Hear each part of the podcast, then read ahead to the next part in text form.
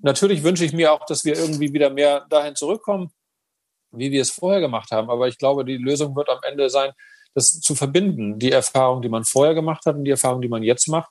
Äh, und äh, dass man vielleicht auch gar nicht mehr immer so viele Leute irgendwo hinfährt, sondern es sind dann vielleicht kleinere Kreise, Thema Hybrid. Ähm, das, also da gibt es, glaube ich, unwahrscheinlich viele, viele spannende Möglichkeiten. Mhm. Ähm, sehr spannend ist ja auch, dass wir in der Eventbranche, glaube ich, an der Stelle eigentlich sehr viel von den Fernsehleuten gerade lernen können. Denn die wissen ja, wie man irgendwie eine Stunde oder anderthalb Stunden vor einem Bildschirm äh, spannend füllen kann. Mhm. Das ist ja, ist ja deren Kerngeschäft. Ne? Also wie, wie, wie schaffe ich, dass jemand anderthalb Stunden vor dem Fernseher sitzt und, und gut unterhalten ist? Genau das, ähm, ja. Und ähm, das ist etwas, was wir in der Eventbranche, glaube ich, gerade ähm, echt lernen müssen und, und da eben viel von dem Fernsehbereich lernen können.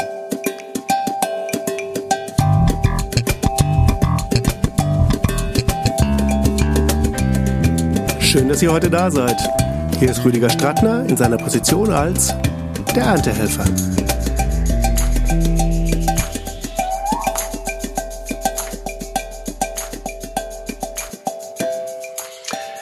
Hallo Matthias, schön dich heute hier im Gespräch zu haben. Hallo Rüdiger. Ich äh, bin ganz aufgeregt, weil in deiner Signatur steht dieselbe Tätigkeitsbeschreibung wie bei mir. Da steht drin, du bist Event Producer.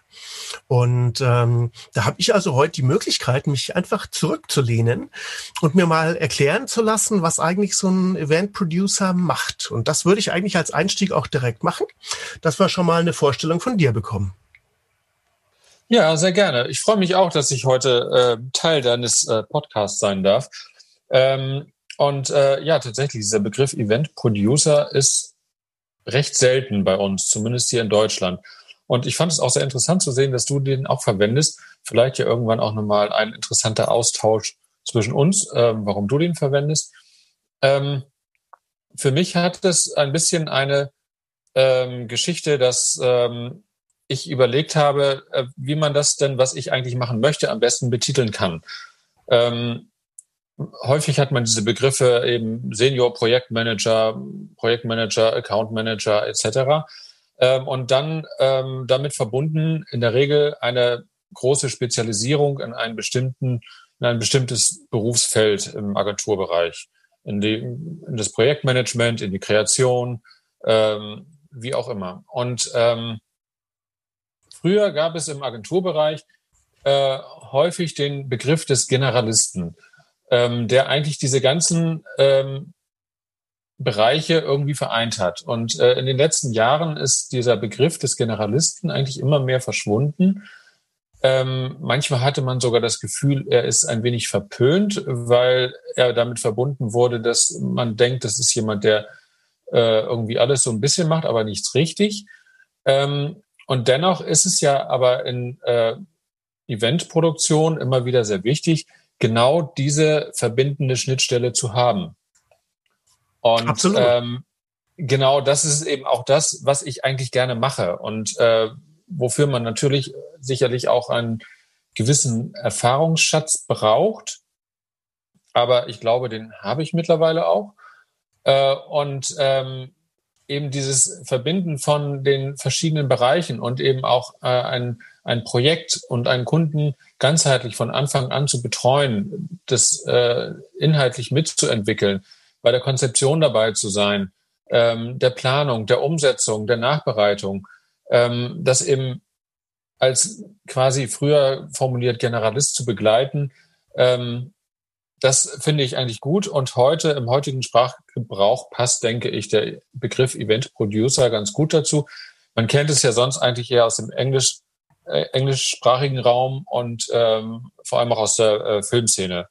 Ähm, in der Filmszene war ich auch mal eine ganze Zeit lang zu Hause und ähm, das hat mich auch eben so ein bisschen dazu motiviert, denn da ist es ja letztendlich auch so, dass der Producer letztendlich derjenige ist, der die Fäden zusammenhält und alle zusammenbringt und das voranbringt. Ähm, und äh, ja, daran angelehnt an, an die Beschreibung aus dem Filmbereich und äh, aus dem englischen Bereich dachte ich, das ist eigentlich ein ganz guter Weg, das so zu betiteln. Super. Ähm, ich denke, zu deiner Filmgeschichte kommen wir später noch. Das hat ja auch sehr viel mit deiner Historie zu tun. Ähm, aktuell, glaube ich, bist du sehr stark in einem Agenturumfeld unterwegs. Ist das richtig? Genau, das ist momentan mein Schwerpunkt äh, im Agenturbereich. Ähm, ich mag gerne große Projekte machen oder spannende Projekte machen für die meisten Auftraggeber äh, geht damit einher, dass sie äh, dann natürlich auch irgendwie eine Agentur einbinden wollen. Einfach, es geht um, um die rechtlichen Dinge und die Rahmenbedingungen und dass man dafür natürlich auch Teams braucht und Verantwortlichkeiten. Ähm, da machen Agenturen schon Sinn. Ähm, und insofern ist es dann meistens auch das sinnvollste, äh, der sinnvollste Weg, dass ich dann eben für eine Agentur arbeite und äh, auf dem Wege dann eben äh, meinen Beitrag zu den Projekten beisteuere. Jetzt hast du vorhin zwei Begriffe äh, erwähnt, den Generalisten und den Spezialisten. Wie ist denn der Event Producer aufgestellt? Auf welcher Seite von den beiden ist der denn eigentlich zu Hause? Naja, ich hatte es ja eben auch schon so ein bisschen beschrieben. Also ich würde den Event Producer eben schon als eher als den Generalisten sehen, weil er halt die verschiedenen Disziplinen zusammenbringt. Eben das organisatorisch-kaufmännische, sprich das äh, Projektmanagement, aber auch die Kreation ähm, und natürlich auch ganz stark ähm, aus der, versucht aus der Sicht des, des Kunden zu denken und den zu verstehen, den auch zu beraten ähm, und ähm, eben diese ganzen verschiedenen Stränge zusammenzuführen, so dass es dann eben ein, ein rundes, großes Ganzes wird. Mhm. Mhm. Ja, ich finde sogar, dass der, der Event Producer, äh, selbst wenn er eigentlich von seiner Historie her vielleicht Spezialist ist in einem bestimmten Bereich, äh, sich da gar nicht drauf konzentrieren sollte, weil meistens, wenn jemand was Komplexeres versucht zu leiten und zusammenzuhalten und er geht selber so sehr in einen bestimmten Bereich in die Details rein, dann bleibt irgendwo anders auf jeden Fall irgendwas liegen. Also das ist zumindest meine Erfahrung. Ja, das stimmt. Das ist ganz, äh, ist ganz oft der Fall. Auf jeden, auf jeden Fall. Und, und äh, auch der, die, die technische Planung und diese ganzen Bereiche, ne, das ist, finde ich, enorm wichtig, dass man da ein Grundverständnis hat, was funktioniert, was können wir überhaupt gehen, welchen Weg. Ähm, aber man muss nicht jedes Detail wissen. Wie, wie baut man das jetzt? Muss ich nicht wissen, aber ich muss wissen, funktioniert es oder funktioniert es nicht? Also macht es Sinn, in der Richtung zu denken? Kann ich kann ich das vorschlagen, empfehlen? Äh, ist das realistisch oder macht das überhaupt keinen Sinn? Oder ist es möglich, aber nur unter einem enorm großen Aufwand? Mhm. Ähm, das sind alles Dinge, wenn man die halt einfach ähm, weiß und, und sofort damit umgehen kann, ist es halt was anderes, als wenn ich als vielleicht ein reiner Projektmanager immer erst Rücksprache halten muss oder als ein, ein Kreativer, ich denke mir irgendwas Verrücktes aus, kann das aber gar nicht bewerten und ähm, muss das dann erst ähm, durch ein technisches Planungsbüro oder ein Projektmanager bewerten lassen, ob das überhaupt geht. Mhm. Und mhm. ähm, das, ähm, also jede Disziplin und jede Spezialisierung hat ihre Berechtigung, denn jeder ist ja auch unterschiedlich und der eine kann halt das besonders gut und der andere das und jeder soll eben das machen, was er besonders gut kann. Dann hat man in der Summe am meisten davon. Ähm, aber diese verschiedenen Stränge müssen ja auch irgendwie zusammengeführt werden. Mhm. Und ähm, das äh, funktioniert da, glaube ich, ganz gut. Ich denke, meistens ist es heute so in der Agenturszene, dass genau diese Funktion eigentlich von einem Account Manager oder einem Account Director abgedeckt wird. Ähm, das ist aber eine Funktion oder eine Aufgabe, die ja sehr stark an die Agentur selbst gebunden ist. Mhm, und ähm, das funktioniert nur, wenn man in einer Agentur fest angestellt ist, denke ich. Und äh, ich arbeite freiberuflich und ich tue das auch sehr gerne und ich ähm, ja mache das gerne eben auch weiter so und da passt einfach der der äh, Event Producer, denke ich, letztendlich dann doch besser. Mhm. Im Endeffekt ist da der große Vorteil natürlich auch, wenn man freiberuflich unterwegs ist. Du brauchst ja als Generalist einen unglaublich breiten Erfahrungsschatz. Und ähm, ich habe das schon auch erlebt, dass Leute, die, sagen wir mal, jetzt eine klassische Agenturkarriere machen, ähm, mhm. die lernen wahnsinnig viel, aber ja. ähm, vielleicht natürlich auch alles relativ gefiltert, weil sie ja natürlich eher so in einem äh, Flow drinnen sind, über viele Jahre ja vielleicht sogar. Ja, und ja, wir haben genau. ja immer die Herausforderung, dass letzten Endes oft das Telefon klingelt und dann begeben wir uns in eine Richtung, in der wir vielleicht auch noch nie unterwegs waren. Und äh, jede davon gibt uns natürlich auch wieder andere Erfahrungen mit auf den Weg. Ja, absolut. Und das ist, finde ich, auch das, das Reizvolle am, am freien Arbeiten, dass man halt immer wieder ähm, neue Projekte hat, neue Kunden, neue Teams, neue Orte, an die man sich begibt, neue Aufgaben und äh, jedes Mal was dazulernen kann. Man mhm. greift immer zurück auf, auf seinen Erfahrungsschatz, den man sich über die Jahre angesammelt hat, aber man lernt auch immer wieder was Neues dazu. Und das macht es einfach spannend. Und ähm, wohingegen ein, ein Festangestellter in der Agentur, ähm, das hat auch seinen Reiz sicherlich. Man kann da eine ganz tolle Karriere machen. Äh, das ähm, kann man ja immer wieder beobachten, dass Leute, die irgendwie gut dabei sind, ähm, unglaublich schnell ähm, aufsteigen in eine Agentur mhm. und dann vielleicht auch nochmal wechseln.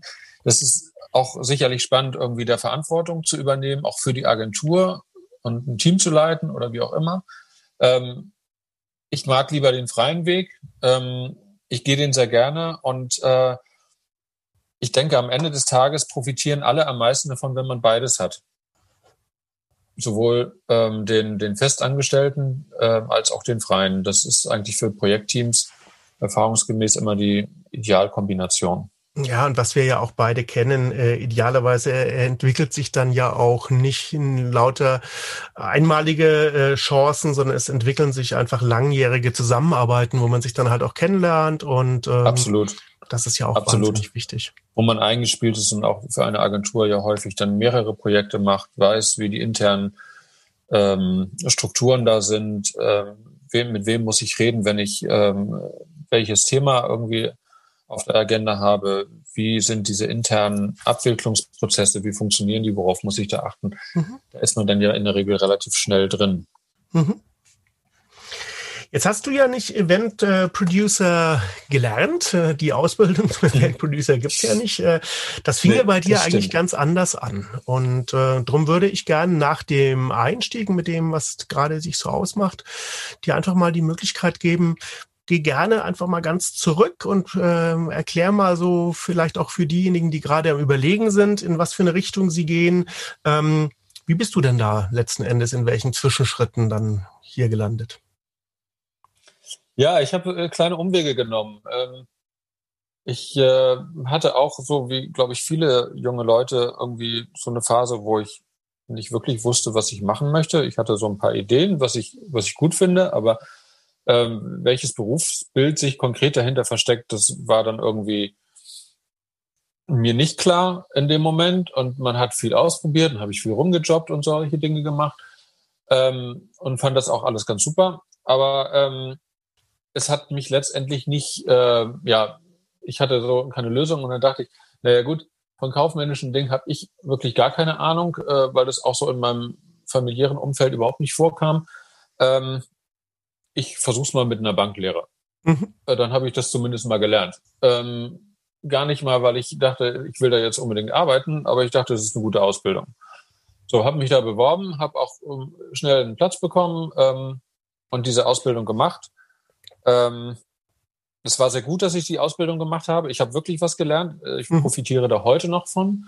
Ähm, es ist wirklich eine sehr gute kaufmännische Grundlage. Ich würde fast sagen, es ist äh, eine Art kleines BWL-Studium, mhm. ähm, weil es halt auch sehr, als, als äh, also was die kaufmännischen Dinge angeht, sehr viele Themen abdeckt. Aber ähm, ich muss auch ganz klar sagen, es war eine fürchterliche Zeit. Es ist total jeden Tag die gleiche Zeit in ein Büro zu gehen, jeden Tag einen Anzug zu tragen. Ähm, und ähm, es ist einfach nicht meine Welt. Und mhm. das war vollkommen klar. Ich habe äh, diese äh, zweieinhalb Jahre waren es damals ähm, durchgezogen und ähm, am Ende hat man mir dann angeboten, ähm, mich zu übernehmen. Und dann ähm, war es mir eine innerliche Freude, ähm, dankend abzulehnen und zu sagen, nein, ich mache was anderes. Diesen, und, äh, äh, bin dann mhm. ja. Diesen, diesen Luxus ähm, konntest du dir leisten, weil du schon was in petto hattest oder bist du ins Risiko gegangen am Ende deiner Ausbildung? Ja, beides. Also ich hatte tatsächlich was in petto, ähm, weil ich mir dann natürlich auch überlegt habe, was ich danach machen möchte. Ähm, aber das war auch ein Risiko, weil man nicht so richtig wusste, wie das funktioniert. Ähm, ich wollte zum Film. Und mhm. das ist natürlich auch, äh, ne, ich will zum Film, das klingt immer erstmal so ein bisschen äh, abgehoben, spinnerig.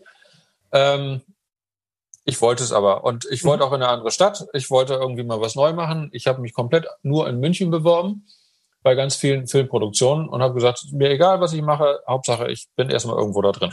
Mhm. Habe dann witzigerweise angefangen mit einem Praktikum in der Bavaria bei Marienhof.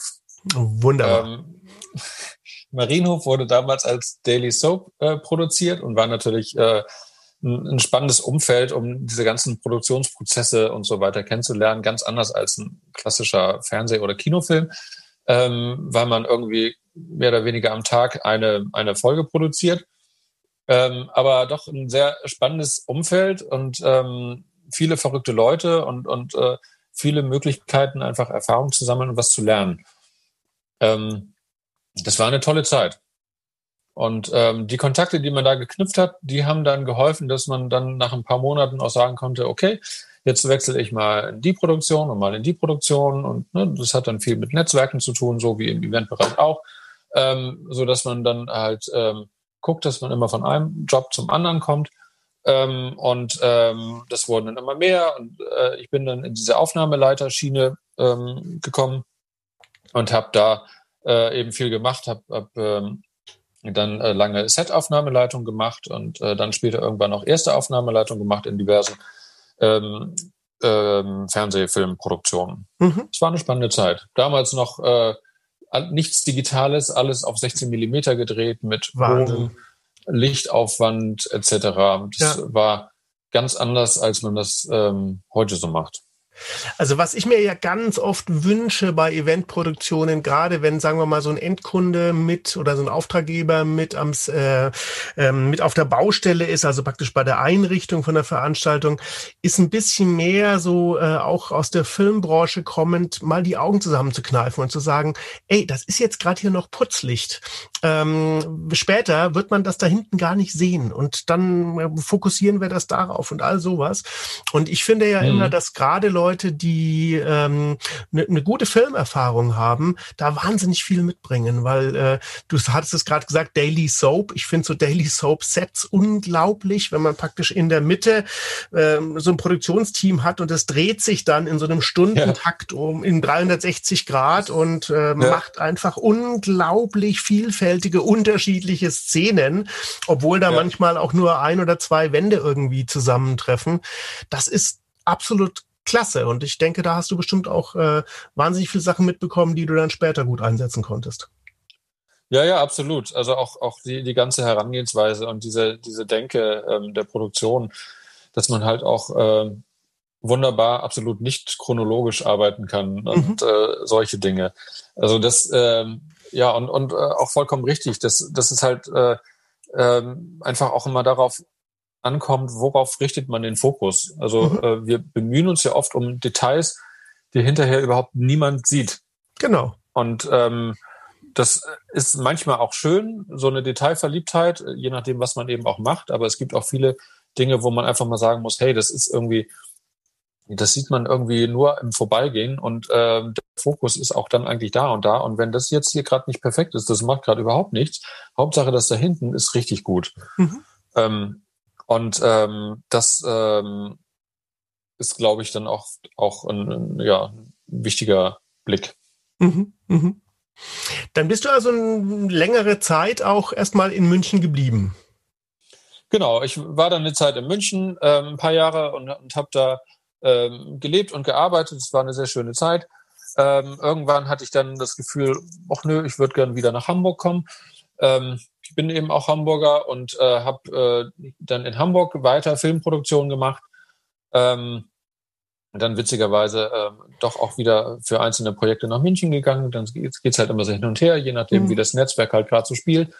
Aber ähm, ja, am Ende des Tages waren es fünf, sechs Jahre, ähm, die ich da äh, im Filmbereich aktiv war. Hm. Ja. Dann muss dir ja was, äh, eine weitere neue Herausforderung über den Weg gelaufen sein, weil du hast ja dann deinen Tätigkeitsbereich erweitert. Ja, das stimmt. Es gab mal, ähm, das ist jetzt tatsächlich auch schon einfach lange her, vielleicht 20 Jahre oder so. Ähm, da äh, ging das im, im äh, Fernsehbereich immer mehr in die Richtung, dass man Studio-Shows produziert hat und gesendet hat. Also mhm. diese Talkshows waren das damals sehr viel und so weiter. Das ist natürlich einfach für einen Fernsehsender wunderbar, weil er halt einfach sehr viel schneller und kostengünstiger Material produzieren kann, um seine Sendezeit zu füllen. Ähm, das bedeutete aber in dem Fall, dass man halt irgendwie in, in einem Studio mit einer Talksendung beispielsweise ähm, irgendwie, ich, ich glaube, drei Sendungen an einem Tag abdreht. Mhm. Ähm, während wir für einen Fernsehfilm irgendwie zwischen ähm, drei bis fünf Minuten am Tag gedreht haben. Ähm, das ist natürlich ein krasser Unterschied und äh, mhm. das macht sich natürlich im, im Budget ganz deutlich bemerkbar, weshalb einfach in der Zeit das Thema Filmproduktion deutlich zurückgegangen ist und viel mehr diese Studioproduktionen waren, wo man auch viel weniger Leute brauchte, weil man einfach viel schneller produziert hat. Mhm. Und dann ging es irgendwie los, äh, ja, wir wollen mit dir das machen, aber wir zahlen dir nur die Hälfte und solche Dinge. Und man denkt so, oh nee, da habe ich jetzt keinen Bock drauf, was soll das? Ich möchte meinen Job gerne gut und normal machen und dafür mhm. auch normal bezahlt werden. Ähm, und fing halt an, mich so ein bisschen umzuschauen, okay, was kann ich alternativ machen? Ähm, und ähm, bin dann eben bei den Events gelandet letztendlich und da eben auch wieder als Quereinsteiger reingekommen und ähm, habe angefangen ähm, halt in, in, äh, in einer Eventagentur mhm. und ähm, am Anfang auch viele so Promotion-Dinge gemacht, also Promotions organisiert, nicht, nicht als Promoter, sondern eben als Organisator dieser Promotion-Aktion ähm, mit einem ganz abgefahrenen alten amerikanischen Schulbus auf irgendwelchen Musikfestivals, äh, irgendwie Kopfhörer, äh, Geschichten organisiert und so. Also es waren auch äh, schöne Sachen dabei, wobei der Bereich Promotion heute nicht mein favorisierter Tätigkeitsbereich wäre, aber es waren trotzdem erstmal so als Einstieg einfach nette, spannende Erfahrungen. Mhm. Und ähm, es geht ja immer so darum, erstmal reinzukommen, erstmal Fuß zu fassen, zu zeigen, was man kann, ähm, Kontakte zu knüpfen, sein Netzwerk auf, aufzubauen, auszubauen ähm, und dann äh, stetig immer sich weiterzuentwickeln. Und ähm, ja, das hat ganz gut, glaube ich, funktioniert letztendlich. Schön, schön. Jetzt ist das ja doch ähm, auch viele Jahre her und ähm, da fände ich es jetzt sehr äh, interessant, einfach mal so zu hören, wie gingen denn so die die nächsten Stufen weiter. Ich habe mir ja hier so ein paar Highlights aufgeschrieben, aber erst vielleicht kommst du selber ähm, im Teilen Schritten äh, in die Richtung, die dann mit anzuteasern. Ja, ähm, ja, also ähm wie halt eben auch schon so ein bisschen angedeutet, ne? man geht halt immer so Schritt für Schritt weiter und es wird immer ein bisschen größer und, und äh, neue Erfahrungen dazu. Man lernt neue Leute kennen. Man kann sich bei immer größeren Produktionen beweisen und zeigen, was man kann. Ähm, und damit werden auch die, die Anfragen und die, die Aufgaben immer größer und spannender. Ähm, das ist natürlich sehr toll. Und ich habe auch nie mich nur darauf fokussiert, äh, nur für Agenturen oder auch Unternehmen zu arbeiten, sondern ich habe es auch immer mit eingeschlossen, dass ich halt für einzelne Gewerke, mit denen man halt in den Projekten zu tun hat, dass ich auch für die arbeite. Mhm. Ähm, da gibt es nämlich auch sehr spannende Tätigkeitsfelder, wo Agenturen zum Beispiel überhaupt nicht vorkommen. Mhm. Ähm, wo halt einfach wirklich äh, ein, ein, ein Endkunde äh, ein Gewerk direkt beauftragt ähm, oder auch, auch ähm, ja gerade auch im Bereich der, der Großsportevents äh, ähm, gibt es halt einfach keine Agenturen. Und das sind, das sind aber ja spannende Dinge. Also ich war beispielsweise in äh, zur Olympia 2012 in London äh, mit dabei und habe für für Russland ähm, im Zentrum von London so eine Erlebniswelt gebaut. Mhm. Ähm, das war ganz spannend. Und ähm, ich war auch ähm, 2014 in Russland, in Sochi, äh, und habe halt für den ähm, für das Gewerk, was für die Temporärbauten ähm, verantwortlich war, ähm, die Projektleitung gemacht. Und wow. ähm, das sind halt, ähm, also das sind halt Gewerke, die dann direkt für das, für das Olympische Komitee des Landes, was für die Organisation jeweils verantwortlich ist, direkt für die halt arbeiten. Ne? Und mhm. da gibt es halt irgendwie einen, der macht die Festbauten, einer macht die Temporärbauten, einer der macht die äh, Infrastruktur ähm, und so weiter und so fort. Und, und ähm, da war halt ein, eine Company, ähm, die halt für das Thema Temporärbauten da war und ähm, die äh, haben dann selber ihre, ihre, äh, also es war ein, Zeltbauer, die haben ihre Zelte hingebaut ähm, aber das war damit nicht getan. Also das wussten die natürlich auch, wie das geht. Das konnten die auch gut selber, aber die brauchten dann halt vor allem jemanden äh, wie mich, ähm, der halt auch diese ganzen anderen Dinge mit äh, organisieren und planen kann. Die Stromversorgung, ähm, den ganzen Innenausbau, ähm, da gibt's ganz viele, natürlich in, in, wie in jedem Land, äh, dann irgendwie ganz individuelle Anforderungen. Wie muss das bautechnisch gelöst werden? Thema Blitzableiter, ähm, was ist mit, mit Feuerbeständigkeit, irgendwie äh, Großküchen für die ganzen Crews, äh, Hygienevorgaben, wie muss das sein, spezieller Boden, äh, Waschbecken, Toilettenanlagen, bla bla bla. Also ganz viel. Und da hat man wirklich ähm, unwahrscheinlich viele Dinge gebaut vom äh, Lager bis zur Polizeistation mit äh, Gefängniszellen drin.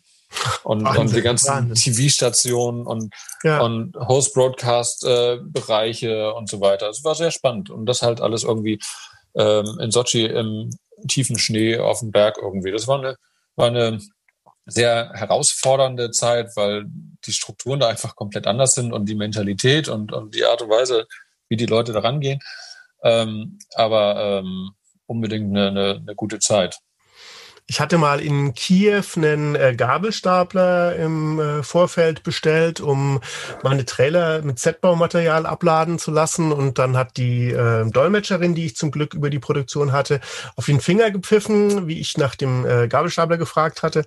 Und dann ging das Hallentor auf und dann kamen vielleicht zwei Dutzend relativ junge Männer rein, alle so zwischen 15 und 20, alle in Army-Klamotten ja. und größtenteils ja. irgendwie mit Schlappen an. Also wirklich so Adiletten ja, ja. oder sowas. Und die waren der Gabelstapler. Und die haben dann halt äh, zu 20, vier Mann, vier Ecken irgendwie die Trailer abgeladen. Ähm, ja, ja. Man musste weggucken, aber es hat irgendwie funktioniert. Und das war halt ja, das Einzige, was in dem Moment da lokal äh, realisierbar war und was auch äh, gängig war anscheinend. Ja, ja, ja, also es ist total lustig, was man da immer wieder erlebt hat. Also immer wieder Momente, wo du denkst, oh mein Gott, wie soll das denn gehen? Und äh, eine Stunde später denkst du, ja, funktioniert doch, warum denn nicht? Und natürlich auch vieles unter Rahmenbedingungen, wo du denkst, okay, das möchte ich gar nicht wissen. Mhm. Ähm, aber ähm, auch vieles, wo, wo es einfach wirklich patent ist, so, ne? Und wo man halt mhm. auch einfach merkt, äh, die haben da ganz andere Strukturen. Was weiß ich, wenn, wenn du eine äh, Freilichttribüne im, im, im Schnee hast und das hat drei Tage lang geschneit ähm, und da liegt ein fast einen Meter Schnee auf der 7000 Plätze äh, Tribüne, ähm, also mit Sitzen. Ähm, ja, wie machst du das da weg? Mhm. Und ähm, dann kannst du einen Hubschrauber bestellen, du kannst das runterpusten oder du kannst irgendwie eine Hundertschaft von der Polizei oder, oder wie auch immer ähm, anfragen und dann schaufeln die das einen Tag lang. Also mhm. ne, das sind so die Möglichkeiten, die man in Russland dann da hat. Mhm, mhm. Also ähm, das ist irgendwie eine ganz andere Herangehensweise oft. Ja. Jetzt hast du gerade schon London und Sochi erwähnt. Äh, du hast ja noch ein paar andere Stationen ähm, mitgemacht. Also ich fände einfach klasse. Gib gerne einfach ein bisschen Einblick in das, wie sind so die Unterschiede, wie, was sind so die Highlights, was sind die totalen No-Gos vielleicht auch? Ja, also ähm, ich habe tatsächlich viel auch ähm, Sachen im Bereich Politik gemacht. Mhm ähm, auch äh, immer wieder Ausstellungen und Messestände, was ich auch immer sehr spannend finde. Ich persönlich mag sehr gerne mh, hm, das Thema Temporärbau, also mhm. alles, was, was ähm, mit Bauen zu tun hat, ähm, in jeglicher Hinsicht. Das macht mir persönlich einfach viel Spaß. Ähm, und äh, wenn es Projekte gibt, wo ich das mit einfließen lassen kann, ähm, freut mich das immer. Und ähm, glaube, über die, die Jahre entwickelt man da halt auch einfach einen ähm, Erfahrungsschatz. Und das sind natürlich, ähm, ja, Ausstellungen, Messe, Messestände gehören da natürlich genauso dazu. Ähm, ich hatte dann, ähm, das war Anfang 2017, das große Glück, ähm, an äh, genau dem richtigen Ort zum richtigen Zeitpunkt zu sein, als es ähm, darum ging, ähm, dass entschieden wurde, die Weltklimakonferenz in Deutschland abzuhalten. Mhm. Ähm, Präsidentschaft, äh, die Präsidentschaft hatte damals Fidschi. Ähm, Fidschi ist aber, wie man weiß, ein kleiner Inselstaat ähm, mit wenig Infrastruktur, weil sie die da schlicht nicht brauchen, weil sie gar nicht so viele Leute sind. Mhm. Ähm, aber die sind nicht in der Lage, so eine, eine Veranstaltung wie die Weltklimakonferenz, wo irgendwie 20.000 bis 30.000 Leute kommen, äh, und das über zwei Wochen, ähm, die sind nicht in der Lage, sowas zu planen, beziehungsweise haben einfach nicht die, die, die Ressourcen, die Kapazitäten, die Räumlichkeiten, die Hotels und was man da nicht alles braucht. Das mhm. geht da einfach nicht. Und ähm, die haben dann damals ähm, halt gesagt, okay, wir würden das halt und, äh, gern die Präsidentschaft übernehmen, um das Thema inhaltlich ähm, zu bearbeiten, ähm, weil es uns einfach sehr stark angeht, aber wir können es nicht organisieren. Ähm, und dann hat man bei der UN gesagt, okay, dann machen wir es am Sitz des Klimasekretariats der UN. So, mhm. das ist bekanntlich Bonn. Ähm, und äh, die UN ist dann wiederum so strukturiert, dass sie das ja nicht selber macht, sondern sie ist quasi nur Host ähm, des Ganzen. Und ähm, das Thema lag, also die Verantwortlichkeit, äh, das umzusetzen, lag somit äh, bei der Bundesregierung ähm, und dann eben dem Bundesumweltministerium, was dann da eben federführend zuständig ist. Mhm. Lange Rede, gar keinen Sinn. Ähm, es wurde eben ein, ein Vertrag abgeschlossen. Das war natürlich dann äh, auch eine Agentur an der Stelle ähm, die dann da quasi als Generalübernehmer aktiv war und ich für diese Agentur quasi ähm, maßgeblich äh, damit involviert war. Und das wirklich vom ersten Tag. Das fand ich sehr spannend und sehr mhm. toll, weil ich wirklich vom ersten Meeting an mit dabei war und vom ersten Moment an mit aufnehmen konnte. Ähm, man hatte unwahrscheinlich viele Meetings mit dem Bundesumweltministerium und der UN zusammen. Das waren immer Riesenrunden wo man halt erstmal überhaupt das alles aufsaugen musste. Worum geht es überhaupt? Weil das eine komplett andere Struktur ist, ähm, wie Konferenzen funktionieren und wie groß und wie umfangreich das ist. Mhm. Ähm, die findet ja jedes Jahr statt. Ähm, und die haben halt ein ganz, eine komplett eigene Struktur, die aber sehr gut und sehr spannend ist. Und das muss man halt erstmal lernen. Also es geht weniger um das um das Inhaltliche, sondern es geht an der Stelle tatsächlich mehr darum, sich zu überlegen, wie können wir das realisieren. Mhm. Und äh, in Bonn gibt es da extra dieses, äh, ich glaube, WCCD heißt es, dieses äh, Kongresszentrum, was direkt neben dem UN-Sitz ist, im alten Deutschen Bundestag und, und dann in dem äh, Neubau daneben. Ähm, aber das ist von der Grundfläche her, von der Kapazität bei weitem zu klein, um diese Konferenz äh, zu beherbergen, zumindest damals. Ich glaube, mittlerweile hat man das deutlich reduziert oder ist dabei, das zu reduzieren. Ähm, aber damals war das alles noch sehr groß und sehr opulent und ähm, es war relativ schnell klar, okay, die Haupttagungsräume, die kriegt man da untergebracht. Ähm, aber von den Flächen, die man eigentlich insgesamt braucht, deckt das, äh, decken die festen vorhandenen Gebäude circa zehn Prozent ab. Mhm. Den Rest müssen wir dazu schaffen. Also, ähm, ich glaube, du kennst Bonn ein bisschen. Ähm, wer auch sonst Bonn kennt, es ist jetzt ja nicht so wahnsinnig viel Platz überall.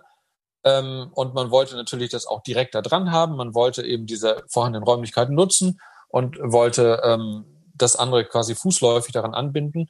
Ähm, und wir haben dann letztendlich ähm, da bei dem Langen Eugen, also da wo, wo die UN sitzt, in dem Hochhaus, ähm, da auf der Wiese ähm, einen Bereich gebaut und geplant ähm, mit, weiß nicht, ich glaube 20.000 Quadratmetern äh, mehrstöckig. Mhm. Ähm, und ähm, dann nochmal weiter in der Rheinaue auf der großen Wiese nochmal 35.000 Quadratmeter. Also wir haben 55.000 Quadratmeter Temporärbau ähm, geplant, uns ausgedacht, also wirklich von der grünen Wiese an überlegt, wie kann man das machen, ähm, geplant und dahin gebaut. Und ähm, meine Aufgabe war eben genau dieser Teil. Also ne, Leiter Temporärbau, das war quasi so mein Titel für das Projekt.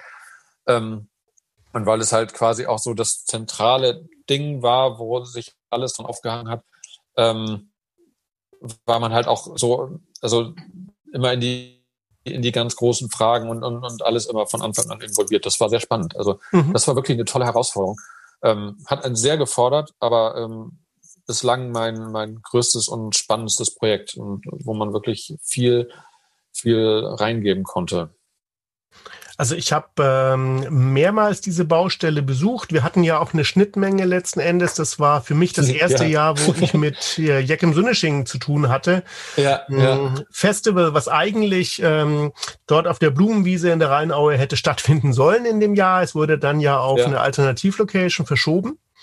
Und äh, unter anderem deswegen war ich dann das erste Mal da und habe mir so euren äh, Baubeginn angeschaut. Und das hat ja. mich so geflasht, dass ich dann tatsächlich später auch nochmal hingefahren bin und mir das Ganze nochmal in praktisch fertig angeschaut habe, weil ich ja. mir einfach gedacht habe, ey, das ist unglaublich und ich habe davor und danach noch nie sowas Großes im Endeffekt äh, gesehen an äh, Temporäraufwand. Ja, also das, das war auch, also es war wirklich, ähm, man hat so viele verschiedene Bereiche ähm, gebraucht und äh, die haben wir dann letztendlich dahin gebaut. So viele Konferenzräume in allen Größen, Ausstellungsbereiche, Bühnen, Catering-Bereiche, Mediacenter, äh, die Küchen dazu. Ähm, für, für, jedes, für jedes Land, für jede Delegation, die hatten ähm, Büros, wo sie sich irgendwie zurückziehen konnten, wo sie ihre ähm, täglichen Sachen machen konnten und Meetings abhalten konnten. Also eine unglaubliche Infrastruktur dahinter. Und ähm, da eben auch unter einem ähm, unwahrscheinlich hohen Sicherheitsstandard. Ne? Der, der Bereich beim, beim Langeugen beispielsweise das war dann exterritoriales Gebiet. Das mhm. sprich äh, gehörte, das war nicht mehr Bundesrepublik Deutschland, sondern war dann UN-Gelände. Mhm. Ähm, das heißt, äh, da hast du auch rechtlich einfach eine ganz andere Situation. Da hat äh, Deutschland dann gar nichts mehr zu melden und auch mhm. die Polizei nichts mehr zu melden. Ähm, in dem ähm, Bereich in der Rheinaue war es anders, aber auch ein sehr hoher Sicherheitsstandard. Man konnte nicht einfach sagen, so, dann kommt der LKW und liefert das an und das, sondern es gab ganz gezielt äh, Timeslots nachts, wann äh, was angeliefert werden darf. Das musste vorher von der Polizei durchsucht werden und, und gecheckt werden, dass da auch ja eben kein, keine ähm, gefährlichen Dinge mit reingebracht werden. Äh, jede Person, die reinging in diese Welten, die wurde durchgecheckt wie am Flughafen. Ähm, ganz normaler Standard da. Aber das, das halt alles so zu planen, dass es dann auch funktioniert. Allein ähm, so ein Vorgang, ähm, die, die Heizgeräte, die benötigten Heizgeräte zu tanken, mhm. das dauert eine Nacht für einen mhm. Bereich. Mhm. Und dann hat, ne, da gab es ein Tankteam, das, das ist nur so, so ein kleines Detail, aber allein daran sieht man, da gab es ein äh, Tankteam, das waren fünf Leute mit einem Auto, die halt irgendwie, jeder hatte seine Funktion, das hat man vorher ausprobiert, wie, wie das am besten funktioniert. Und die sind dann halt nachts immer mal in der einen Zone, mal in der anderen Zone äh, rumgegangen, haben, haben überall getankt. Und das durften die halt nur nachts machen. Mhm, mh ne, oder Müll entsorgen, so diese ganzen Rahmenbedingungen. Also das ähm, eine, eine Wahnsinnsinfrastruktur dahinter und überhaupt das, das äh, der, der Anfang der, der Bauphase äh, war im Prinzip, dass man eine Tiefbaufirma äh, gesucht hatte, die erstmal irgendwie äh, Mittelspannungsleitung verlegt ähm, und, und so irgendwie die eine, eine, eine Infrastrukturbasis schafft äh, für die Stromversorgung, weil wir natürlich auch nicht ich meine, es ist die, die Klimakonferenz so. Wir wollten ja nicht alles mit Aggregaten machen, sondern wir wollten uns halt an das feste Stromnetz der Stadt Bonn anschließen, um halt da irgendwie möglichst effizient und kostengünstig und auch äh, so weit möglich äh, umweltschonend äh, zu arbeiten.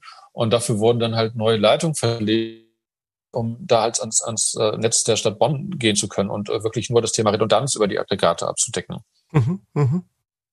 Also das, das war schon, das war einfach wahnsinnig umfangreich. Ähm, oder anderes Beispiel, ähm, dass man, dass der eine Bereich halt im, im Hochwasserschutzgebiet ähm, des Rheines liegt. Ähm, das heißt, wenn der Rhein also äh, viel Wasser hat und über die Ufer geht, hat er ja gezielte Auslaufflächen, wo das Wasser dann hingeht, damit es dann andere Bereiche eben nicht überschwemmt. Und dazu gehörte eben auch die eine Wiese. Ähm, und äh, da musste ein, ein, ein Evakuierungskonzept erstellt werden, falls der Rhein über die Ufer tritt und dieser Bereich überschwemmt ist, ähm, war genau durchgetaktet, ähm, was wann äh, zu passieren hat und welche Leute dann wo alarmiert werden, damit ähm, dann ähm, ja sichergestellt ist, dass da nichts passiert, dass kein Menschen was passiert, dass aber auch kein Material im Wasser wegschwimmen kann, lauter solche Dinge. Absolut richtig und wichtig, weil Naturgewalten wie äh, einen äh, Rhein, den kannst du, die kannst du nicht sagen, Moment, du darfst das jetzt nicht, komm in der Woche wieder. Also hm. ja, genau, genau. Und also die, allein diese Alarmierungsketten, die dahinter stehen und und was wäre dann passiert, wenn und so weiter. Ähm, das alles zu durchdenken und zu planen und mit den entsprechenden äh, Stellen bei den Behörden abzustimmen, ähm, das Brandschutzkonzept, ähm, die Feuerwehr ist halb zusammengefallen, als, als wir anfingen äh, zu sagen, was wir bauen wollen, weil wir natürlich ähm, aufgrund des, des geringen Platzes halt viel zu eng äh, geplant haben. Das wussten wir ja, aber wir haben ja dann äh, entsprechende Kompensationsmaßnahmen geplant mit einzelnen Brandabschnitten halt in, in den Bauten. Ähm, mit verschiedenen Materialien eben, dass wir sicherstellen, dass das Feuer nicht, wenn der eine Bereich brennt, nicht überschlagen kann auf den anderen und ähm, lauter solche Sachen. Also unwahrscheinlich viele Maßnahmen, die man sonst ähm, in, in einem festen Kongressgebäude oder sowas, ja, da, da weiß man, dass es das gibt und dass es da vorhanden ist und mhm. funktioniert. Aber dass man das in dem Umfang in Temporärbauten macht, das ist ja doch eher seltener der Fall. Ja, ihr hattet auch, wenn ich das richtig mitbekommen habe, damals ein durchgehendes Ressourcenthema, weil letzten Endes auch äh, die äh, selbst die größten der Anbieter im Zelt- und Mobilhallenbereich äh, im Endeffekt gesagt haben, okay, ihr könnt alles haben, aber ihr kamt, glaube ich, immer wieder an den Punkt, dass ihr sagen musstet, dass, vielen Dank dafür, aber es ist immer noch nicht genug, oder? Ja, also es, es war tatsächlich am, am Anfang, als man mit diesem Projekt gestartet ist und, und äh, dann eben anfing, ähm, Leistungsverzeichnisse zu erstellen. Dann hat man das runtergeschrieben und dachte so, Mensch, jetzt habe ich einen richtig guten ähm, Auftrag für irgendjemanden und die freuen sich bestimmt jetzt total, wenn ich denen das schicke und die anfrage, ob sie mir dann ein Angebot zu machen können. Egal ob im Zeltbereich, im Technikbereich, im Messebaubereich, ähm, egal wo. Das waren halt immer Riesenpakete und, und man äh, vielleicht auch naiv im ersten Moment, aber ähm, es waren halt äh, durchweg immer wieder die Antwort, keine Chance, das können wir nicht. Aus allen Gewerken, aus allen Bereichen. Ähm, es war eigentlich nie, dass jemand sagte, ja, wir können das machen, so wie ihr es geschrieben habt. Mhm. Und ähm, dann hat man halt äh, auch, auch Bereich Catering und so weiter. Also keiner hatte da irgendwie die Chance, das, das so zu machen. Und ähm, dann hat man das halt immer aufgeschlüsselt in kleinere Pakete, hat ähm, halt die, die Pakete einzeln ausgeschrieben und dann das halt zusammengesetzt. Hat dann gesagt, okay, du machst den, die Venue, du machst die Venue oder teilweise auch eine Venue dann an, an zwei äh, vergeben und so weiter. Und so hatte man ähm, unwahrscheinlich viele, viele, verschiedene Firmen äh, am Start, um halt das einfach auch materialmäßig abdecken zu können und, und äh, dann hat man natürlich äh, so in diesem Baustellenalltag, wenn es dann um Gewerke-Meetings geht und solche Dinge, ähm, natürlich von, von jedem Partner immer jemanden dabei, mhm. äh, was ja total sinnvoll ist, aber was so ein Gewerke-Meeting halt wahnsinnig groß gemacht hat. Also 50 Leute in einem Gewerke-Meeting war da ganz normal. Und das ist mhm. natürlich äh, unwahrscheinlich kräftezehrend und anstrengend, weil man gar nicht mehr so in einen produktiven Dialog einsteigen kann, wie man das sonst von, von, dem, äh, von der Produktion gewohnt ist in, in der Bauphase, wo man halt einfach diskutiert und ähm, Technik und Setbau und, und keine Ahnung. Man findet schnell irgendwie eine, eine Lösung und einen Weg, hilft sich gegenseitig, äh, weil man ja am Ende gemeinsam irgendwie ein gutes Ergebnis hinstellen will. Und diese Kommunikation auf kurzem Wege und mhm. das schnell zu lösen, war gar nicht mehr möglich, weil das mhm. einfach viel zu groß war und viel zu umfangreich und mhm. ähm, das einfach einer ganz anderen Steuerung bedarf. Und ähm, allein das, das Team an, an, an ähm, technischen Leitern, also das, das TL-Team, das waren am Ende, ich glaube, 13 oder 14 Leute. Mhm, mhm, ähm, nur für den Part. Ja, und, und dementsprechend natürlich in, in allen anderen Bereichen auch ähm, große Teams, die auch wirklich notwendig waren, weil das einfach so unwahrscheinlich viel war, was durchdacht werden musste, was überlegt werden musste, ähm, wo es äh, Dinge gab, die gelöst werden mussten, auch das ganze Thema Logistik. Man, ich meine, du kennst die Rheinau. Ähm, man kann da mit so diesen langen Dingern da nicht einfach so reinfahren. Und wenn da alle so reinfahren, dann hast du dir 0, nix alles zugebaut. Das funktioniert einfach nicht. Man muss mhm. einfach eine komplett andere Struktur sich überlegen und hatten halt dann so Logistikzentren, die halt ein bisschen in der Nähe der Baustelle waren, aber nicht die Baustelle selber. Und da wurden halt alle LKWs entladen und alle Dinge dann einzeln dahin gebracht, wo man sie brauchte. Und dafür gab es ein Riesenteam, was nur das gemacht hat. Mhm. Am Anfang haben alle gesagt, oh Gott, das kann überhaupt nicht funktionieren und ich muss mein Material selber handeln. Und ähm, das zu erklären, nein, tut uns leid, es wird nicht funktionieren, weil wir uns einfach gegenseitig nur alle blockieren. Mhm. Wir müssen das anders organisieren. Und äh, das hat dann auch gut funktioniert und dann haben auch alle gesehen, ja stimmt, ihr habt recht, das geht nur so. Mhm. Ähm, es, es, geht nicht, dass jeder irgendwie äh, sein LKW dahin stellt, wo er gerne möchte und dann irgendwie entlädt, egal wie schnell er das macht. Mhm. Mhm. Und ähm, also es waren sehr viele Aspekte, die halt wirklich rein unter dem unter dem ähm, Gesichtspunkt des Volumens irgendwie gelöst werden mussten. Und ähm, das, das war sehr, sehr spannend.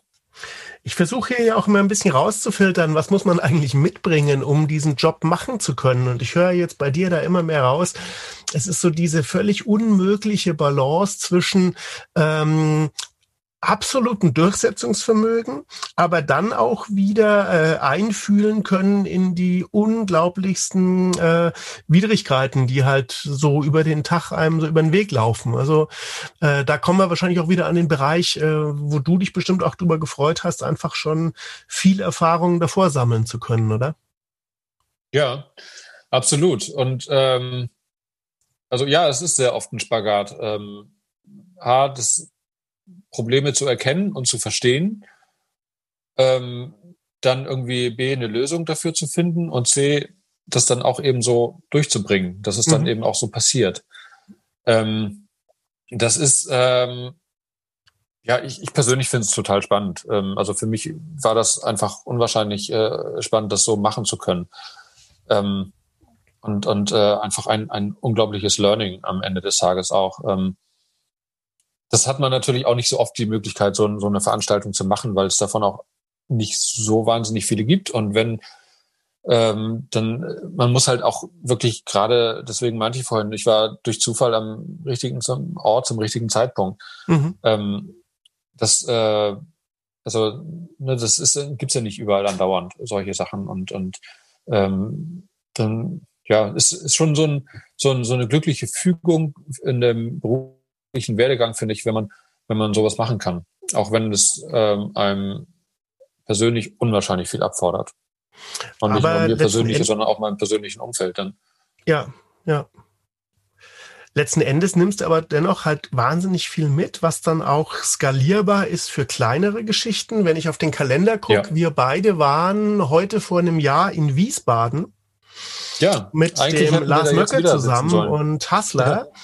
Und ja. äh, da war ja auch deine Herausforderung im Endeffekt in einem schon ziemlich äh, strengen, vom BKA überwachten Gesamtkonstrukt, wo jeden Tag irgendwie Hunde über die Baustelle gingen und sowas, da äh, zu schauen, wie kommen die Leute zur richtigen Zeit an der richtigen Stelle rein und dann auch wieder raus.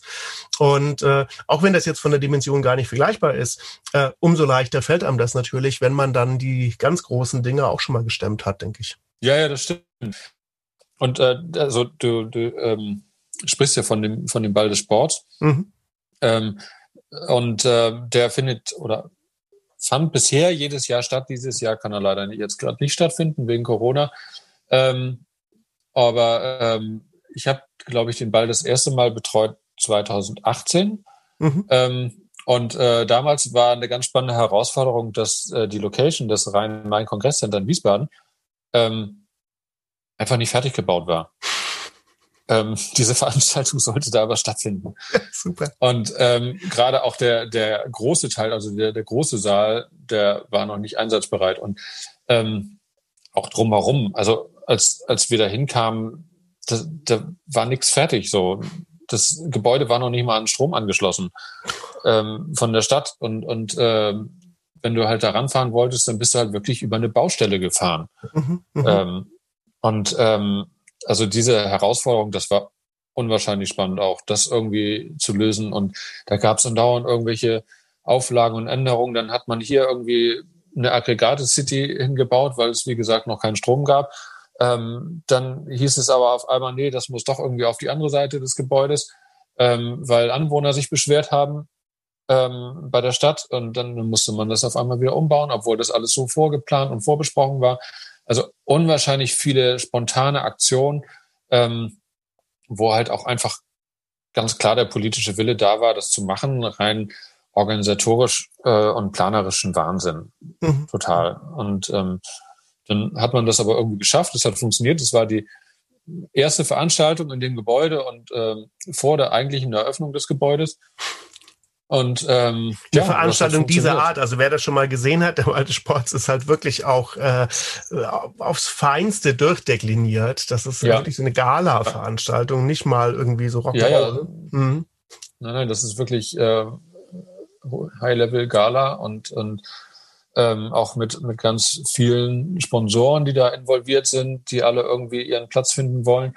Und ähm, äh, die, die Sportler, die halt irgendwie ihren ihren inszenatorischen Beitrag da leisten, ähm, da eine super Show immer hinlegen und so weiter. Das ist schon echt ein mega Aufwand. Ich fand es letztes Jahr sehr abgefahren, da ich noch nie als Hauptattraktion auf einem Event Pferde hatte. Und, ja, das stimmt. Das war auch gut das war ja wirklich, also wir erinnern uns, glaube ich, an diese Schilder. Das Pferd hat immer Vorfahrt und ja. äh, du hast dann Trailer, du hast Gabelstapler, du hast äh, alles Mögliche, was auf Rollen ist und äh, unglaublich viele Fahrzeuge und unglaublich riesen Crewstärken, die da rumrocken. Und dann kommen da diese äh, Millionen Euro äh, teuren äh, Showpferde.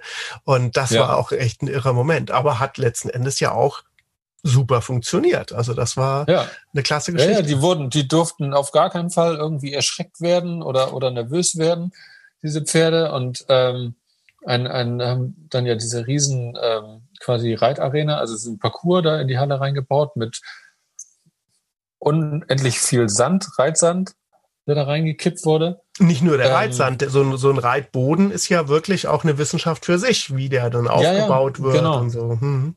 Genau, mit äh, Spezialisten, die nur dafür da sind, so einen Reitboden ähm, da reinzubringen. Der Hammer, wie viele LKWs Material das allein war, nur dieser Reitboden. Ja, ja. Mit draußen Stallungen für die Pferde aufgebaut. Ähm, ja, auch, auch eine schöne, spektakuläre Baustelle. Schön. Matthias, lass uns an dem Punkt doch einfach mal jetzt ähm, Stand heute versuchen, soweit das irgendwie geht, äh, mal so nach vorne zu gucken. Ähm, Hast du denn wieder schon irgendwelche Zeichen, wo du sagst, okay, da fängt es jetzt wieder an, da kann man jetzt schon wieder was planen? Ja, also ich habe tatsächlich im Moment das Gefühl, es geht gerade wieder los, auf eine andere Art. Ähm, mhm. Ich selber bin auch jetzt wieder äh, gut beschäftigt. Ähm, keine Ahnung, wie lange das jetzt so anhält. Das wird man sehen. Das weiß, glaube ich, im Moment niemand so richtig, wie lange mhm. irgendwas anhält. Ähm, das letzte Jahr war ja tatsächlich sehr ruhig.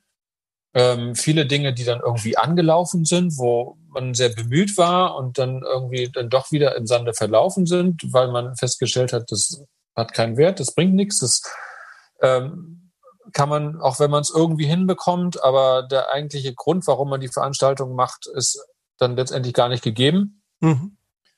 Ähm, oder die Rahmenbedingungen, dass es auch politisch vielleicht einfach gar keinen Sinn macht, so ein Signal zu setzen, ähm, was irgendwie gerade für die Zeit unpassend ist. Ähm, insofern wurde viel angegangen und dann wieder abgesagt, so meine persönliche Erfahrung. Mhm. Ähm, aber jetzt passiert doch tatsächlich auch eine ganze Menge, was auch umgesetzt wird aber größtenteils halt digital und äh, viel auch wirklich rein digital. Ähm, und das bringt mich witzigerweise so ein bisschen wieder zu meinen Wurzeln, mhm. weil es mir dann oft vorkommt wie eine Fernsehproduktion. Naja. ähm, ne, das ist ja letztendlich, du, du machst es komplett irgendwo in einem Studio und es ist ja eigentlich, ähm, ja, es ist eigentlich eine, eine reine, ja, wie eine Fernsehproduktion eben. Und ähm, ist dann natürlich äh, nett, wenn man eben auch gerade diese, ja, die, die Form der, der Organisation und so weiter auch mal auf eine ganz andere Art gelernt hat. Auch wenn wir das jetzt heute vieles gar nicht so machen, wie, wie es die Fernsehleute machen würden, weil man doch eine andere Grundstruktur hat, aber von dem, was man macht und wie das technisch funktioniert und so weiter äh, und was da die, die ähm, Knackpunkte sind, die das halt mit sich bringt, das ist ja dann doch sehr ähnlich. Auch die Inszenierung ist dann halt einfach eine ganz andere. Und was ich auch wieder sehr positiv finde, muss ich ganz ehrlich sagen, ist, dass ein viel größerer Fokus auf dem Thema Content liegt. Absolut, ja. Wo man vorher oft ja einfach mega was Tolles aufgebaut hat und dann wurden irgendwelche Sachen für die, für die Leinwand angeliefert und äh, wo du denkst so, boah, das war's jetzt, das ist jetzt alles. ähm, können wir da nicht einfach mal ein bisschen mehr draus machen? Mhm. Ähm, und ähm, also das einfach total vernachlässigt wurde oder oder äh, auch auch bereits schon im Budget einfach viel viel zu wenig Raum fand. Mhm. Und ähm, weil man hat einfach so unwahrscheinlich viele Möglichkeiten heute mit dem Content. Wenn du ein bisschen was was Cooles baust, aber der, der LED-Wand ist es ja egal, was du auf ihr zeigst. Und, und ähm, die kostet ja das Gleiche so. Aber mhm. dann, dann kann man das doch auch nutzen, wenn man eine große LED-Wand hat äh, und vielleicht das noch ein bisschen durch irgendwelche Lichtdinge erweitert oder wie auch immer. So, da hat man so viele Möglichkeiten, dann muss man das doch bitte auch nutzen. Und da entsteht, finde ich, im Moment immer mehr äh, ein Verständnis dafür, wie wichtig der Content ist. Also mhm. das ähm, rückt immer mehr in den Mittelpunkt. Und das finde ich eine ganz gute Entwicklung, muss ich sagen. Absolut. Und das ist nicht nur der Content, es ist halt auch die Gesamtinszenierung. Ich glaube, das kommt auch ein bisschen daher, wir haben wahrscheinlich beide oft genug äh, Veranstaltungen, gerade Firmenveranstaltungen mitbekommen. Da gab es dann diesen Timeslot der CEO, 90 Minuten ja. auf der Bühne. Ja. Äh, da haben sich die Leute noch nicht mal getraut, aufs Klo zu gehen, weil es ist ja klar, ja. das ist der Chef-Chef, der steht da jetzt, der hatte eine miserable 4 zu 3 PowerPoint, wo du nichts lesen konntest, da war kein Spannungsbogen drin irgendwie, aber die Leute waren ja quasi in Beugehaft in dieser ja. schummrigen äh, Messehalle irgendwie und mussten ihm ja zuhören. Und ja. äh, das kann man schon. Da hatten, haben ja auch viele versucht, weiterhin so zu machen und dann einfach zu übertragen und haben halt ganz schnell festgestellt, hupsa, ähm, ich erreiche die Leute jetzt gar nicht mehr. Weil die ja, sind dann genau. irgendwann ist, weg. Ich die sagen dann irgendwann, äh, warum soll ich mir das dann eigentlich antun? Ja, genau. Die schalten ein, sodass du denkst, der ist online, aber der macht irgendwas anderes. Ja, und ja. Ähm, aber das ist eben auch ein, ein, ein spannendes Learning, dass man halt einfach wirklich gezwungen ist, Dinge zu komprimieren und, und anders aufzubereiten, spannender aufzubereiten. Es mhm. macht keinen Sinn, ein Streaming-Event äh, länger als eine halbe Stunde oder so. Es sei denn, die Leute sind interaktiv eingebunden. Aber wenn sie wirklich einfach nur davor sitzen, sich das angucken sollen, das guckt sich doch keiner eine Stunde oder länger an. Das mhm. macht doch niemand. Mhm. Und mhm. ähm, dass man halt einfach gezwungen ist dazu, ähm, das so weit zu komprimieren und, und äh, äh, die, die Kernbotschaften rauszustellen mit ähm, dem, was gesagt wird, wie es dargestellt wird, wie es gezeigt wird, das muss einfach viel mehr auf den Punkt sein. Mhm. Und das ist, äh, das ist eine spannende Herausforderung, finde ich. Das finde ich, finde ich eine sehr gute Entwicklung. Ja. Ähm, natürlich wünsche ich mir auch, dass wir irgendwie wieder mehr dahin zurückkommen, wie wir es vorher gemacht haben. Aber ich glaube, die Lösung wird am Ende sein, das zu verbinden, die Erfahrung, die man vorher gemacht hat und die Erfahrung, die man jetzt macht. Äh, und äh, dass man vielleicht auch gar nicht mehr immer so viele Leute irgendwo hinfährt, sondern es sind dann vielleicht kleinere Kreise, das Thema Hybrid. Ähm, das, also da gibt es, glaube ich, unwahrscheinlich viele, viele spannende Möglichkeiten. Mhm. Und, ähm, sehr spannend ist ja auch, dass wir in der Eventbranche, glaube ich, an der Stelle eigentlich sehr viel von den Fernsehleuten gerade lernen können. Denn die wissen ja, wie man irgendwie eine Stunde oder anderthalb Stunden vor einem Bildschirm äh, spannend füllen kann. Mhm. Das ist ja, ist ja deren Kerngeschäft, ne? Also wie, wie, wie schaffe ich, dass jemand anderthalb Stunden vor dem Fernseher sitzt und, und gut unterhalten ist? Genau das, ähm, ja. Und ähm, das ist etwas, was wir in der Eventbranche, glaube ich, gerade ähm, echt lernen müssen und, und da eben viel von dem Fernsehbereich lernen können. Wir hatten ja auch äh, viele Jahre, wo wirklich auch nur der Wachstum zählte, wo wirklich zählte, wie viele Leute kriegst du in die Halle rein, ähm, wie viele Leute sind jeden Tag auf deinem Messestand gerade, irgendwie sowas. Äh, aber ja. da wurde ja Qualität eigentlich gar nicht erhoben letzten ja, Endes. Ja. Und ja. äh, jetzt muss man beides machen. Und da hast du absolut recht. Und ich hoffe auch, dass letzten Endes diese Krise, in der wir alle ja gerade sind, äh, dazu führt, einfach äh, da ein Umdenken dauerhaft mit reinzubringen, wo ja dann zum Beispiel auch natürlich äh, Klimaziele ähm, mittelfristig ganz anders ähm, realisierbar werden. Wenn man halt vielleicht hingeht ja. und sagt, okay, jetzt hat man ein Zehntel der Leute in einer wirklich hochqualitativen Umgebung, weil man die wirklich dort braucht und den Rest holt man sich so dazu, wie es einfach äh, Sinn macht. Genau, genau. Und äh, das ist nämlich, äh, denke ich, auch das Thema Nachhaltigkeit ähm, ist in den letzten Jahren sträflich vernachlässigt worden, einfach in, in, in unserer Branche. Das äh, war ja quasi wie, wie Fast Food schon fast, ne? Also immer schnell rein, schnell raus, äh, möglichst kosteneffizient. Ähm, Hauptsache es funktioniert. Alles unwahrscheinlich professionell und auf einem sehr hohen Level. Aber ähm, man hat, also wenn man, wenn man sieht, was dann nach einer Messe oder nach einem Event oder wie auch immer an, an Dingen weggeschmissen wird, da wird einem schlecht jedes Mal. Absolut. Und ja. man, man denkt sich jedes Mal, das, das muss doch bitte anders funktionieren. Und mhm. ähm, immer wieder habe ich beispielsweise in den letzten Jahren versucht, komm, äh, wir bauen diesen Ausstellungsbereich, wir bauen da jetzt nicht einen neuen Counter für jeden Ausstellungsteil, ähm, sondern wir nehmen irgendwas, was wir mieten können und setzen dann vielleicht eine schicke Blende davor oder so, damit das individuell aussieht, haben dann aber minimalen Materialeinsatz und, und verwenden einfach Dinge, die es schon gibt und fangen dann nicht jedes Mal von vorne an. Mhm. Und ähm, da gibt's Leute, da ja, da triffst du auf offene Ohren und sie sagen, ja, super Idee, finden wir toll, aber da gibt's auch ganz viele, die sagen, nein, wir wollen unser ganz individuelles Gesicht zeigen und ist ja oft auch, ähm, muss man dann ja auch wieder sehen aus rein wirtschaftlicher Sicht, ne, was hängt alles da hinten dran? Natürlich ist es für einen Messebauer und so weiter oder einen Setbauer toll, wenn er halt irgendwie 150 Counter bauen kann, als wenn er halt einfach nur 150 Blenden baut. Ne? Das, mhm. Natürlich muss man diesen wirtschaftlichen Aspekt dabei auch sehen. Am Ende des Tages will ja jeder auch sein Geld verdienen damit und das sind Arbeitsplätze und so weiter, gar keine Frage. Aber ähm, das ist ja immer so das Thema auch bei der Nachhaltigkeit. Man muss halt eine andere Balance finden. Ähm, ja, und das sind, dass, dass jeder auch seinen Platz findet und jeder auch zu seinem, zu seinem, zu dem kommt, was er braucht und, und was ihm, äh, was, was wichtig ist, aber dass man es halt so austariert, dass halt das nicht immer auf Kosten der Nachhaltigkeit äh, der Natur, des Klimas und, und folgender Generationen geht. Mhm. Und, und da sind die Konzepte also glaub, da, gefordert. Ja, absolut. Und da muss man, glaube ich, haben jetzt auch schon viele gesagt, da bin ich ja nicht neu, ähm, dass, dass man da jetzt sicherlich viel mehr drauf achten muss. Und äh, ich glaube, diese, diese Corona-Pandemie ähm, hat für uns alle da ein sehr hohes Learning. Im Moment geht es ja noch einfach darum, irgendwas realisieren zu können. Da ist man froh über jedes Projekt, was man machen kann.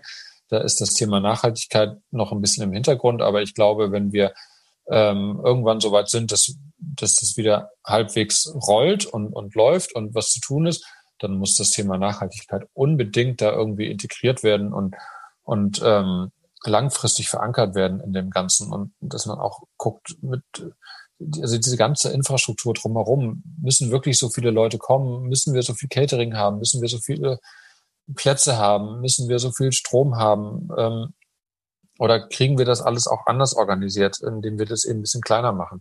Hm. Und ähm, ich glaube, das sind so die Fragen, die man einfach angehen muss. Und, und wie kann ich das machen, dass wir halt nicht so viel äh, Müll produzieren und so weiter? Mhm. Oder wie kann ich einen Messestand machen, ähm, dass er attraktiv und cool ist? Ähm, aber vielleicht muss es nicht immer alles High-End Hochglanz sein, sondern es können auch Materialien sein, denen man auch ansieht, dass sie schon mal verwendet wurden.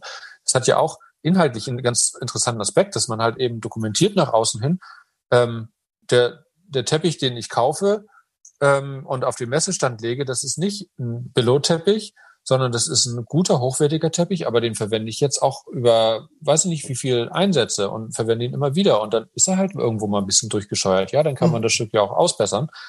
Aber man sieht ihm halt an, äh, äh dass er halt schon mal benutzt wurde. Und das, damit dokumentiert ja auch der der Aussteller in dem Moment, dass er das Thema Nachhaltigkeit lebt und dass ihm das mhm. wichtig ist. Und das mhm. ist ja auch ein Wert. Aber das ähm. war ja, das war ja in vielen Köpfen bis vor kurzem noch völlig undenkbar. Also ich ja. denke jetzt so an die gängigen großen äh, DAX-Konzerne. Wenn du da jetzt zum äh, Veranstaltungsleiter hingegangen wärst und gesagt hättest, hallo hier, das ist ja klasse, wir haben jetzt irgendwie zum dritten Mal äh, das im Einsatz. Schau mal, da hat man die und die Spuren der wäre diesen Weg nie mitgegangen. Also da war ja nee, einfach nur stimmt. klar, hallo hier, das muss immer tipptopp sein. Ja, das sind tatsächlich ähm, so, so mein Eindruck halt ähm, Mittelstand halt eher so Unternehmen, die dann da ähm, einen Schwerpunkt setzen, denen, mhm. denen sowas dann äh, wichtig ist, wo die sagen, ja, das ist für uns spannend, äh, weil neu und, und äh, weil es auch eigentlich in die Richtung geht, in die wir wirklich wollen. Und damit können wir auch ganz anders unsere Werte darstellen und zeigen. Mhm. Und, und darum geht's dann ja auch oft, ne? dass man halt einfach nicht nur Hochglanz und, und äh, das Produkt steht perfekt da, sondern dass man auch halt einfach so ein, so ein Wertegefühl vermittelt. Ähm, was sind denn unsere Werte als Unternehmen? Mhm.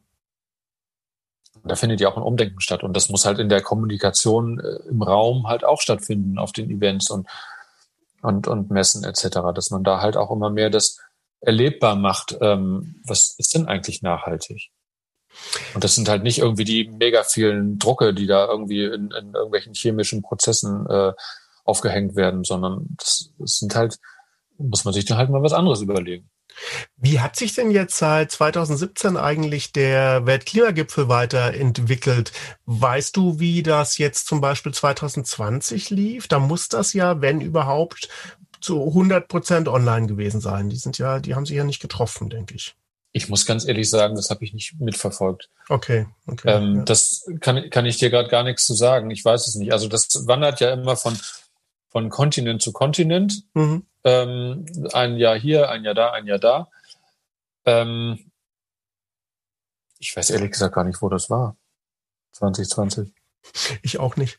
Obwohl ich jetzt die Frage und, gestellt äh, habe. Also ich weiß, es gab immer wieder die Überlegung, das langfristig auch halt irgendwie in Bonn anzusiedeln, dann aber auch deutlich kleiner und, mhm. und das ähm, die Ministerien sind da halt auch irgendwie am Überlegen, da halt in Bonn einfach eine Infrastruktur zu schaffen, ähm, um das halt auch nachhaltiger, die denken tatsächlich dann eben dann auch nachhaltiger, mhm. ähm, halt nicht mit Temporärbauten zu lösen, sondern halt mit anderen Bauten ähm, zu lösen.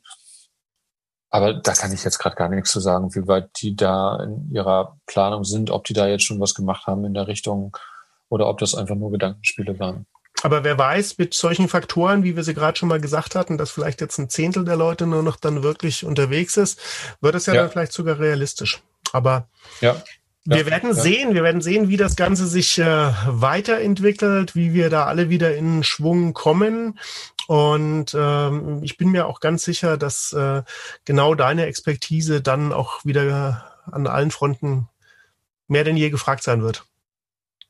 Ja, ich hoffe es und und äh, ich hoffe, da dann eben auch äh, ja den einen oder anderen Beitrag leisten zu können. Und also wie auch schon äh, mehrmals gesagt, ich finde, man kann auch mit diesen ganzen Entwicklungen, man kann immer nur dazulernen. Man kann äh, so herausfordern, dann es manchmal auch sein mag und man sitzt da und denkt so, ach nein, was ist das denn jetzt schon wieder? Ähm, Im Nachgang betrachtet kann man dann doch fast immer wieder sagen, ja, da habe ich was drin gelernt. Mhm. Da habe ich was mitgenommen. Klasse. Ich hoffe, dass wir heute über unser Gespräch ein bisschen was mitgeben konnten, dass wir so ein bisschen einen Einblick geben konnten. Ähm, was macht das aus, als Event-Producer unterwegs zu sein? Ich bin mir da ziemlich sicher. Ich bin mir ziemlich sicher, dass Leute vielleicht jetzt auch so äh, selbst so einen Start als ähm, Bankkaufmann anders sehen, wenn sie sich dann vorstellen, naja, dann äh, stapft so jemand später dann in Sochi durch den Schnee. Und ja. äh, kann dir da nur herzlich dafür danken für diesen sehr, sehr wertvollen Einblick, den du uns gegeben hast. Ja, sehr gerne und vielen Dank, dass ich dabei sein durfte. Klasse. Hat Spaß ich hoffe, gemacht. wir sehen uns bald wieder in Live und in Farbe. Ja, unbedingt.